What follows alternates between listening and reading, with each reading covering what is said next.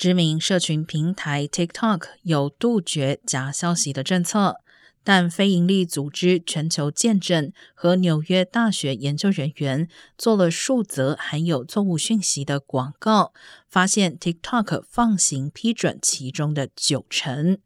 皮尤研究中心一项调查发现，超过四分之一的十八到二十九岁美国民众经常从 TikTok 获取新闻。专家担心，TikTok 虽然有政策禁止内含明显错误讯息的付费政治广告，但没有确实执行该政策，可能导致年轻选民容易受影响。